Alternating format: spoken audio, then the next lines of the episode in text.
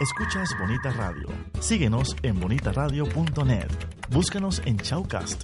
Descarga la aplicación XIIA Live para tu celular. Programa tu propia radio con podcast a través de iTunes e iVoox. En línea con tu mundo. Las expresiones vertidas en el siguiente programa no representan necesariamente la opinión de Bonita Radio. Las opiniones son exclusivas de sus autores. Son las 6 de la tarde en este archipiélago nuestro.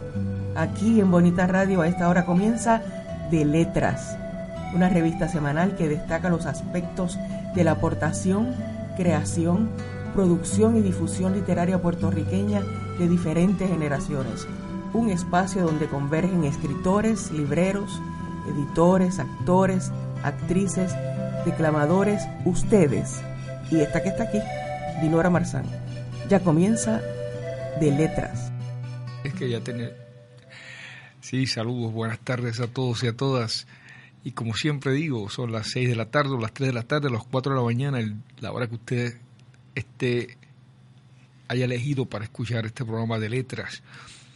Les habla su amigo Emilio del Carril.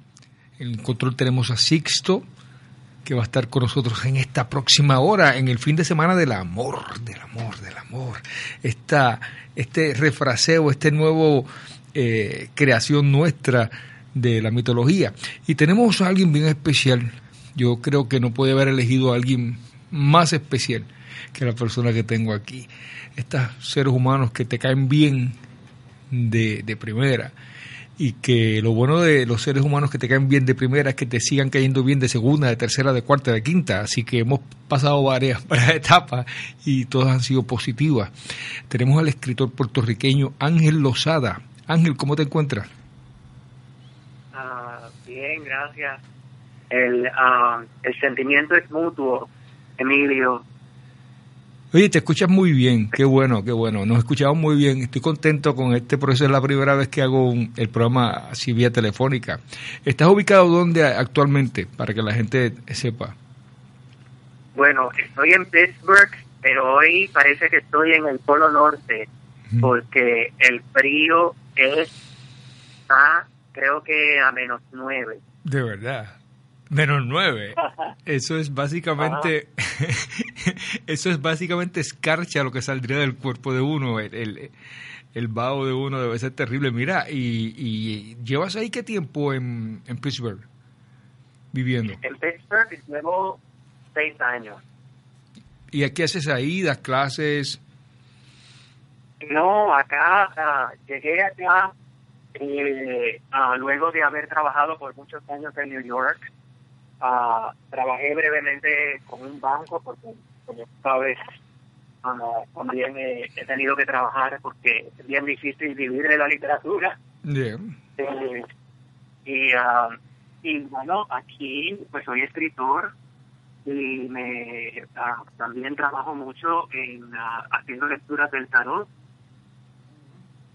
Sí, bueno, yo quiero que ustedes sepan que ya Ángel me leyó el tarot y fue bien bonito porque tiene una energía bien positiva. Usted sabe que para esto tiene que, que ser, bidireccional, por lo menos dentro de mi punto de vista, ¿no? O sea, te leen el tarot, pero tienes que, que tener buena energía con el que te lo está leyendo, porque esto es básicamente abrir canales eh, en diferentes direcciones, ¿no? Y, y ya él me leyó el tarot y, yo, y me retrató el tarot desde o sea, él estaba en Pittsburgh y yo estaba en Puerto Rico y yo estaba en el laboratorio y cogí un, un receso de un tiempo y le dije, no me interrumpan que me van a leer el tarot. Así que eh, fue muy, muy, interesante. Oye, Ángel, yo, yo voy a comenzar con una pregunta eh, medio extraña para ti en este día. ¿Tú puedes considerarte un ser humano en promedio que tu vida ha sido muy feliz o has tenido procesos álgidos que podrías decir has sufrido mucho, lo has pasado mal. ¿Qué, qué tal ha sido tu vida en términos generales?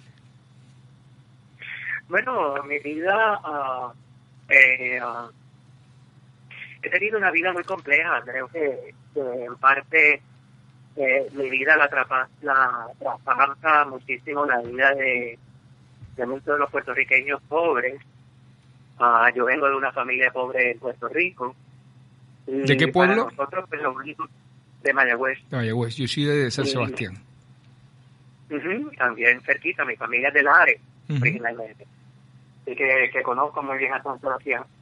Ah, y, uh, y, y debido a esto, pues lo único que nosotros teníamos como capital para salir de la pobreza era la educación.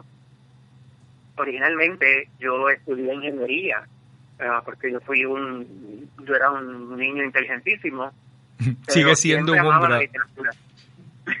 Sigue siéndolo. eh, gracias. Eh, pero amaba la literatura profundamente y siempre estaba escribiendo y siempre estaba uh, uh, escribiendo cartas y recogiendo firmas y metiéndome en problemas, obviamente.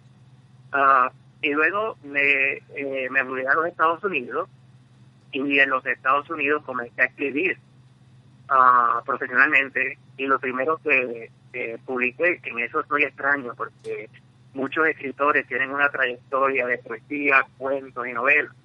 Yo, yo nunca pasé ni por la poesía ni por los cuentos. Uh, yo fui directamente y escribí una novela. ¿Y cómo se titulaba? ¿O se titula? Ah, la novela se titula. La novela se titula La Patografía. Eso ha sido bien interesante porque fue una novela que yo compré en Walgreens. Yo me acuerdo todavía de la portada de ese libro.